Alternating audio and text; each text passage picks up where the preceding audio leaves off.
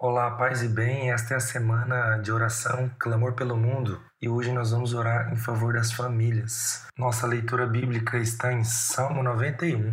Aquele que habita no abrigo do Altíssimo e descansa à sombra do Todo-Poderoso pode dizer ao Senhor: Tu és o meu refúgio e a minha fortaleza, o meu Deus em quem confio.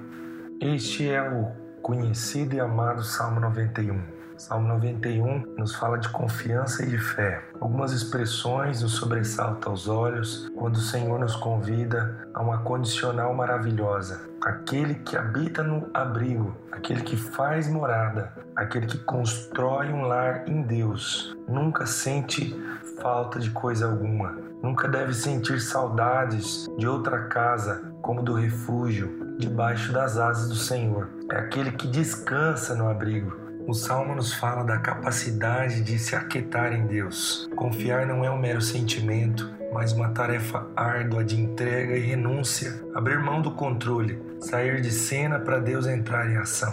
Essa verdade é absoluta. A vida de quem encontrou esse fantástico esconderijo está nas mãos do Eterno. Minha fortaleza, lugar seguro, no espaço para o vitimismo, para os acidentes, pois o que existem aí são propósitos e vontades eternas. Em Deus somos pertença e temos pertence. O Senhor é meu, pessoal, próximo, presente. Nós somos dele, dependente dele, sedentos dele.